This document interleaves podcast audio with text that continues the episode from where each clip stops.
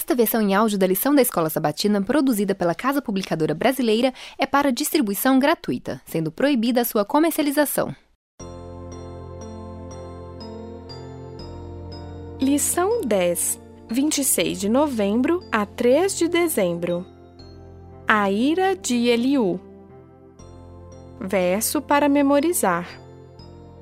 Assim como os céus são mais altos do que a terra, assim são os meus caminhos mais altos do que os vossos caminhos, e os meus pensamentos mais altos do que os vossos pensamentos. Isaías 55, 9 Sábado à tarde. A intensa discussão entre Jó e aqueles três homens continuava. Às vezes, eles falavam palavras intensas, profundas, belas e verdadeiras. O livro de Jó é muito citado até mesmo nos discursos de Elifaz, Bildade e Zofar.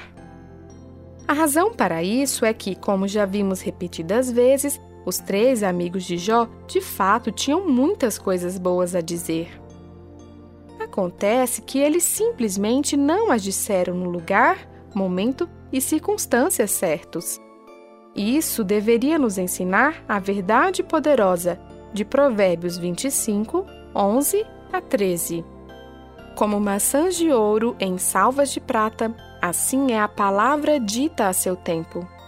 Como pendentes e joias de ouro puro, assim é o sábio repreensor para o ouvido atento.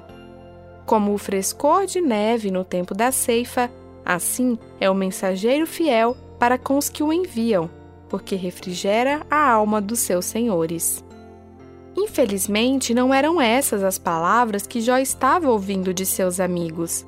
Na verdade, o problema ficaria pior, pois em vez de apenas três homens dizerem que Jó estava errado, um novo homem surgia em cena.